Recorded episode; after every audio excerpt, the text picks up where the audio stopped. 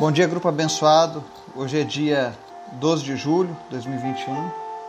Estamos aqui mais uma vez reunidos na presença do nosso Deus para a gente conhecer um pouco mais da Sua palavra, seus mistérios sendo desvendados, revelados a nós, sermos alimentados por Ele. E nós vamos dar continuidade ao nosso estudo do livro de 2 Pedro, no capítulo 1. Nós vamos ler a segunda parte desse capítulo. E hoje nós vamos falar sobre algo muito interessante: o legado do apóstolo Pedro. Qual era a preocupação do apóstolo Pedro? E qual deve ser a nossa preocupação, nós os que conhecemos a palavra de Deus? Amém? Então fica ligado no estudo, está lá em 2 Pedro, capítulo 1, versos 12 ao 21. Antes da gente começar o nosso estudo, eu quero te convidar para a gente orar. Obrigado, Deus, porque tu és bom, tu és maravilhoso, a tua palavra permanece para sempre. Obrigado, Jesus, pela tua graça e tua misericórdia sobre as nossas vidas nessa manhã. Nós queremos te agradecer, Senhor, por este alimento que é a tua palavra. Nos fortaleça, nos edifica na tua presença. Te apresento cada pessoa agora que faz parte deste grupo, que nos ouve Onde quer que essa mensagem chegue, que o Senhor possa estar motivando, inspirando, fortalecendo, libertando, curando e salvando. Porque tu és o Deus que tem todo o poder em tuas mãos.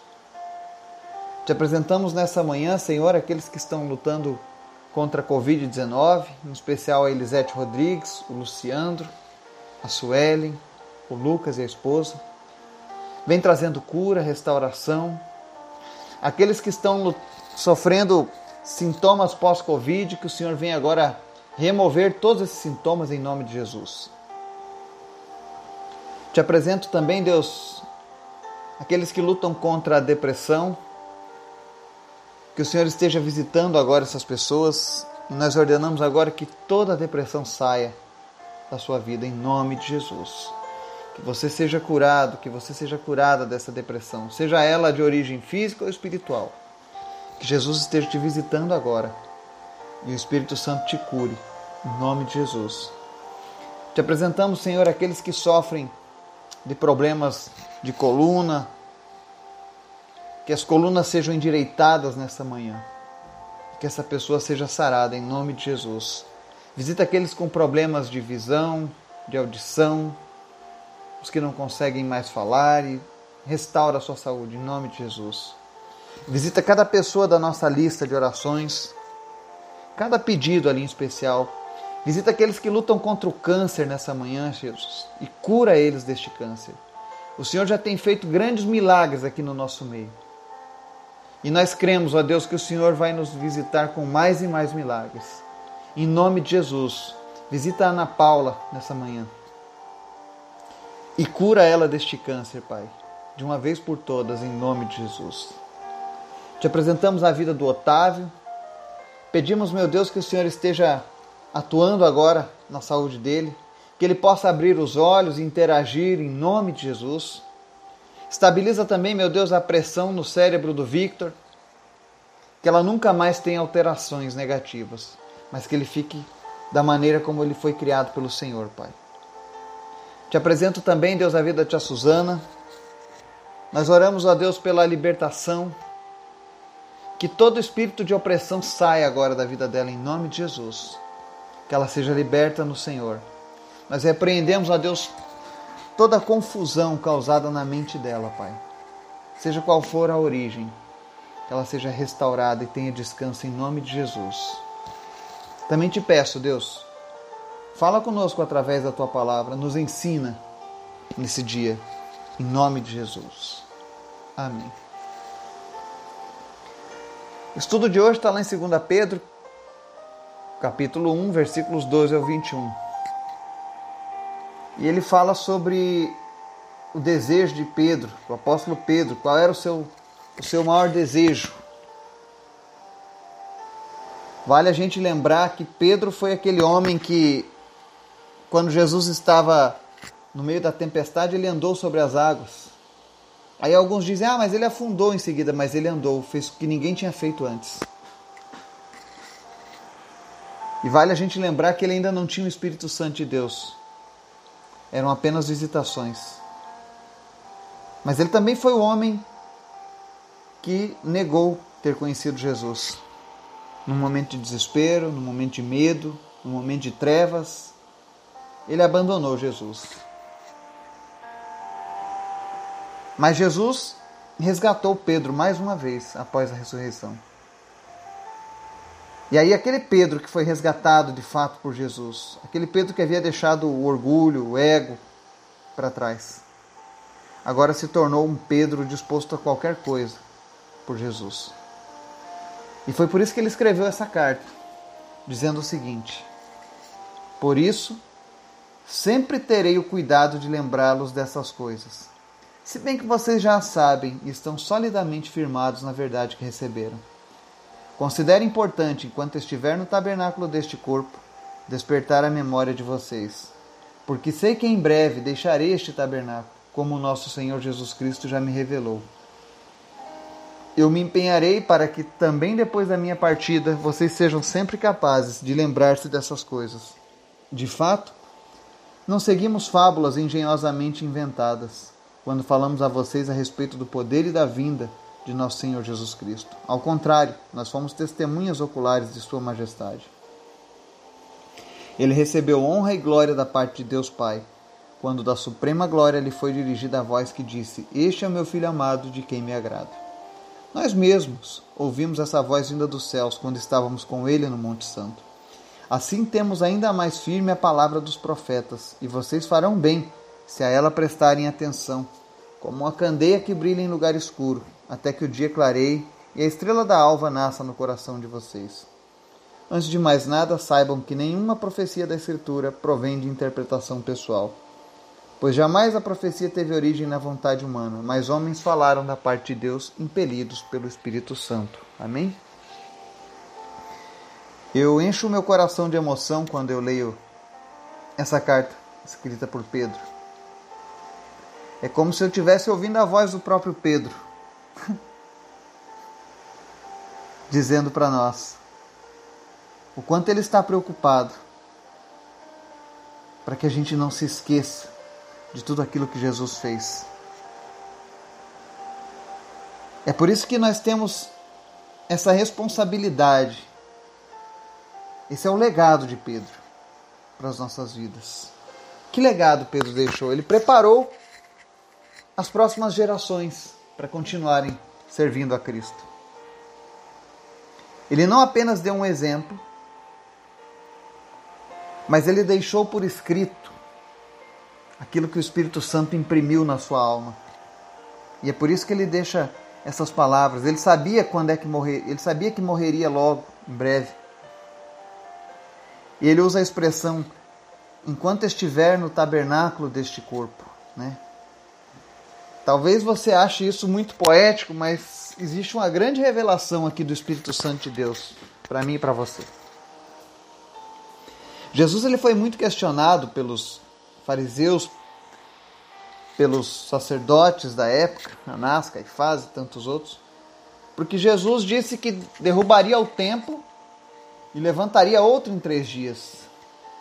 E os judeus acharam aquilo uma blasfêmia. E outros zombaram. Como você vai derrubar esse templo e construir outro em três dias? Levou anos para ser construído. É impossível. Mas ali Jesus estava falando acerca de nós. Que nós seríamos agora o templo de Deus, o templo do Espírito Santo. Não seria mais o local de referência lá em Israel, no monte. Mas agora seria cada pessoa que assim estivesse desejando. Eu e você somos o templo do Espírito Santo. Quando Jesus morreu e ressuscitou, ele transformou esse nosso corpo no verdadeiro tabernáculo de Deus. Nós somos tabernáculos andantes. Quando eu e você optamos por servir a Cristo, o Espírito Santo passou a habitar dentro de nós. E o nosso corpo passou a ser templo do Espírito. Então, quando você anda pelas ruas, é o templo de Deus se movendo. E é isso que E é isso que é importante, sermos o templo de Deus. Quando nós andamos nas ruas, as pessoas têm a oportunidade de ter um encontro real com Deus, porque eu e você somos o templo dele. E, Paulo, e Pedro entendia bem isso. Ele compreendeu a noção de ser um tabernáculo de Deus. É por isso que nós devemos cuidar do tabernáculo. Tem pessoas que às vezes dizem assim: ah, a Bíblia não fala nada sobre as drogas, sobre a bebida em excesso, sobre o cigarro, sobre tantas outras coisas, sobre a gula, comer muito. Mas é um templo e nós precisamos cuidar desse templo para que ele seja habitável. Amém? E aí Pedro segue dizendo: Em breve deixarei este tabernáculo, como Jesus Cristo já me revelou. Jesus havia mostrado a ele como ele haveria de morrer. E a tradição histórica mostra que Pedro, inclusive, foi crucificado de cabeça para baixo, porque ele disse que não era digno de morrer da mesma forma como o seu Senhor. Mas houve uma coisa que Pedro fez, e ele diz aqui no verso 15: Me empenharei para que também depois da minha partida vocês sejam sempre capazes de lembrarem dessas coisas, ou seja, lembrarem das coisas de Jesus.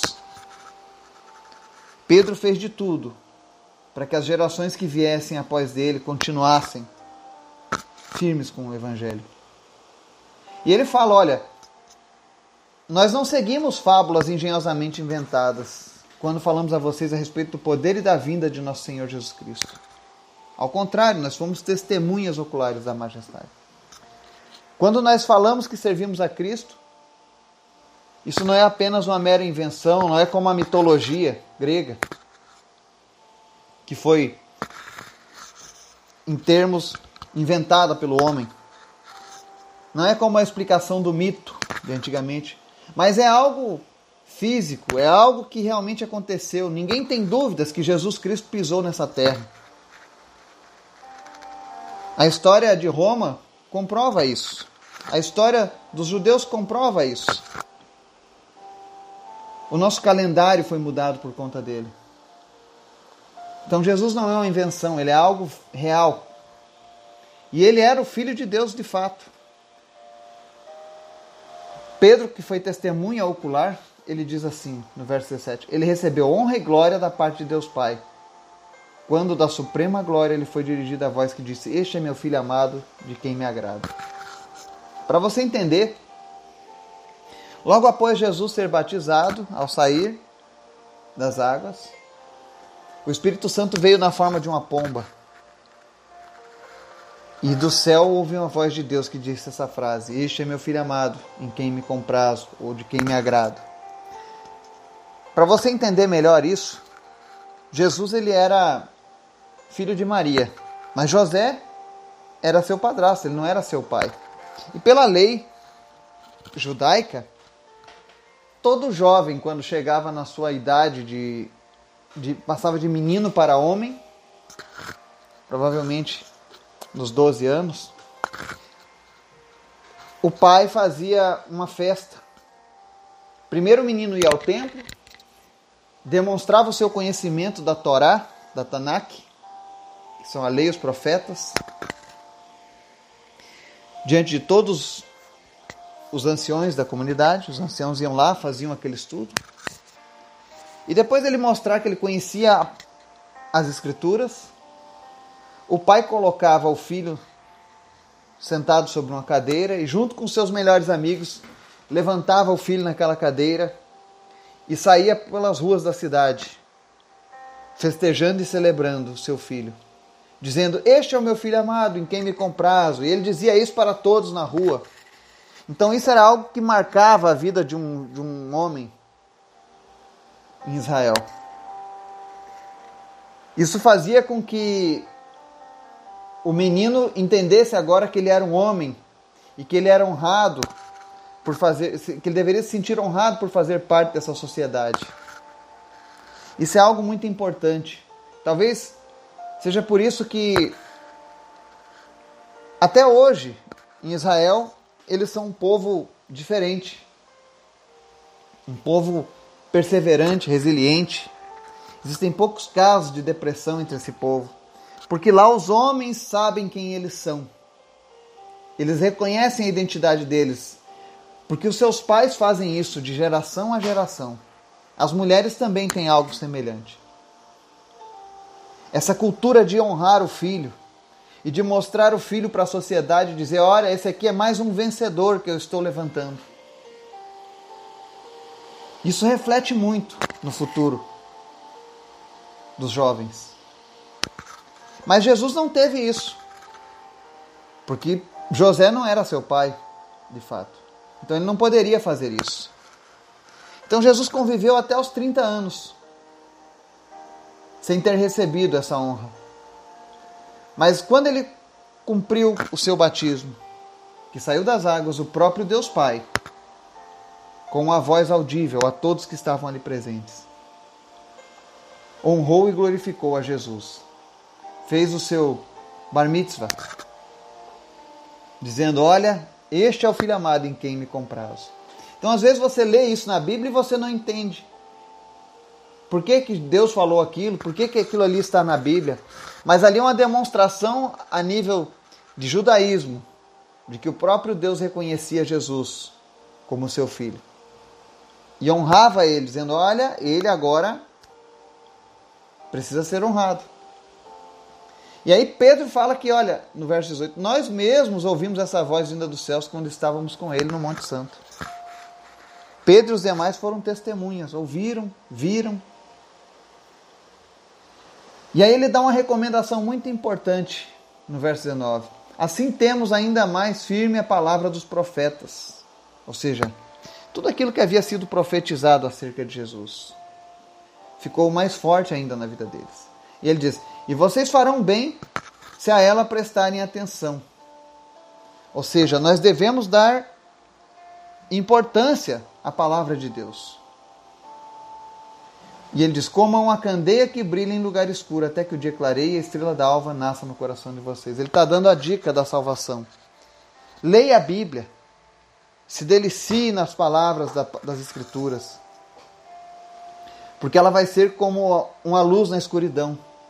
E ela vai clareando, clareando, até que um dia nascerá nos nossos corações Jesus, a estrela da alva E aí nós vamos nos tornar um templo do Espírito, como Pedro. Como todo cristão deve ser. E aí ele faz uma recomendação para aqueles que dizem assim: "Ah, mas a Bíblia é um livro escrito por homens, ali a Bíblia né, é um livro que pode ter contradições".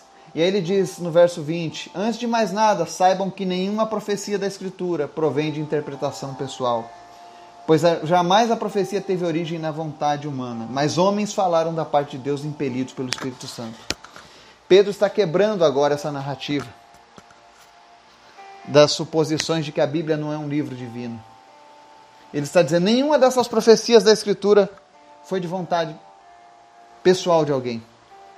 E você pode ler quando você olha as, as, as profecias no Antigo Testamento, você vai ver assim: veio a palavra do Senhor a mim dizendo. Você sempre vai ver o profeta dizendo algo dessa maneira: que a palavra do Senhor veio a ele, que o Espírito Santo disse a ele, que ele foi impelido pelo Espírito Santo a falar assim, assim, assado. Porque as profecias das Escrituras vêm sempre da parte de Deus, é o Espírito Santo quem fala. E é o mesmo Espírito Santo, inclusive, que tira essa dúvida do teu coração. Se você tem questionamentos acerca da palavra de Deus, você diz: Olha, isso aqui eu não tenho muita certeza. Eu gostaria de desafiar você nessa manhã. Convide o Espírito Santo de Deus, que é Deus também, que é Jesus.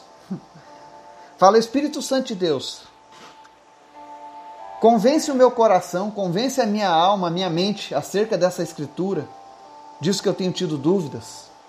Mas faça isso de coração e esteja disposto a ouvir a resposta de Deus. E eu tenho certeza que Deus vai responder para você. Mas o que é mais importante da lição de hoje é que nós devemos nos empenhar, assim como Pedro, em não deixar essa chama apagar. Nós precisamos fazer com que as pessoas continuem buscando a Deus, buscando a Jesus. E para isso, precisamos nos empenhar cada vez mais e mais. Continue compartilhando a palavra de Deus com outras pessoas. Ensine as Escrituras. E se você não sabe, ah, mas eu não tenho conhecimento, comece a estudar as Escrituras. Muito em breve eu quero abrir aqui para vocês, eu já tinha falado isso ano passado, sobre o desejo de preparar algumas pessoas aqui do nosso grupo para serem evangelistas, para serem pessoas mais ativas no reino de Deus. O bom era que todo mundo quisesse isso. O bom era que todos falassem assim: olha, eu quero ser mais ativo como servo, como serva de Deus. Algumas pessoas já passaram para mim o desejo no coração de, de terem um aprimoramento a mais na, na vida espiritual. E em breve eu vou estar abrindo as inscrições. A minha ideia é que a gente faça isso nos sábados. Não sei se um, ou dois, ou três, ou quatro por mês. Mas nós vamos ter um encontro, dessa vez em vídeo, né? seja via Zoom, seja via Google Meeting, onde nós vamos poder perguntar ali durante o estudo. Você vai poder perguntar, tirar suas dúvidas. Nós vamos trazer estudos dirigidos para você que já crê em Jesus, para você que já tem esse desejo de servir ainda melhor a Cristo. Então, em breve, nós vamos ter essa novidade. Se você está interessado nisso, manda uma mensagem no, no meu privado, dizendo: Olha, Eduardo, eu quero participar desses estudos de sábado. E eu já vou ter uma noção de quantas pessoas, de como nós vamos parametrizar esse estudo. Mas nós precisamos buscar Deus cada dia mais e mais. O tempo está passando. Nós não sabemos quando partiremos, assim como Pedro, mas nós sabemos que um dia partiremos. E o que é que nós deixaremos para as próximas gerações? Que o Espírito Santo fale ao teu coração, te use, seja um dia maravilhoso em nome de Jesus. Amém.